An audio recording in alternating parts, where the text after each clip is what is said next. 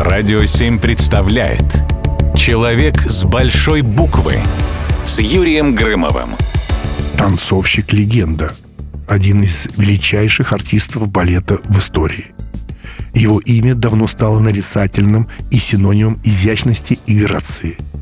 Сегодняшний герой нашей программы встречайте Марис Лепа – Редко такое случается, когда человек не только с самого детства знает, чего хочет от жизни, но и упорным трудом идет к своей цели, несмотря на все трудности и препятствия, возникающие на пути. Именно так было у Мариса Лепа.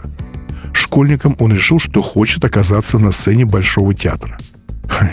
Смешно, но правда. Носил портфель куда тяжелее, чем требовалось, тренируя выносливость и силу – а на улицах бегал на перегонки с машинами и автобусами, мечтая однажды побежать быстрее ветра. Его жесткий характер, работоспособность и выносливость во многом позволили достичь головокружительных высот. Через несколько лет о нем узнает весь мир. Вообще, кажется, что экранизация жизни Лепы может стать отличным мотивационным кино в духе современных байопиков – Впрочем, сразу на сцену большого юноши не попал. Меня единственного отличника не взяли в Большой театр и отправили обратно в Ригу.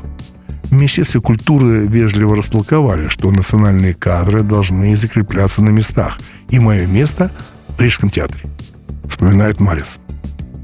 На сцене Большого он дебютировал позднее в роли Дон Кихота, а слава пришла к Марису в образе римского полководца Краса в балете Юрия Григоровича «Спартак». Артист выходил на сцену в образе римского полководца более ста раз и заслужил международное признание. Головокружительный успех балета «Спартак» принес Марису феноменальную популярность.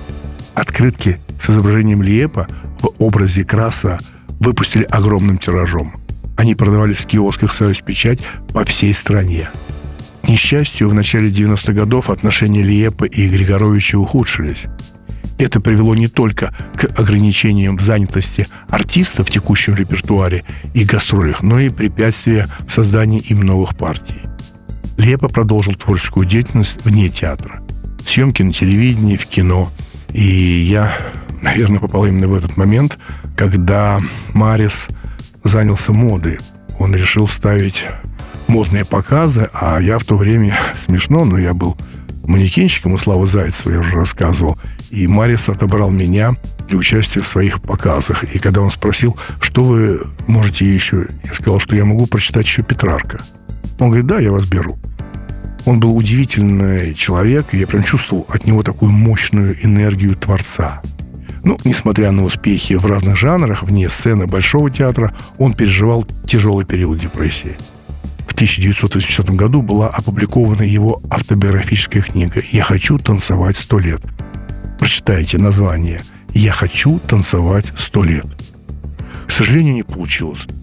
26 марта 1989 года Марис Лепа умер от инфаркта в Москве. Ему было всего 52 года – Надеюсь, теперь великий Блерун танцует для Бога. Человек с большой буквы. Красивый человек. Марис Лиепа. Человек с большой буквы на радио 7.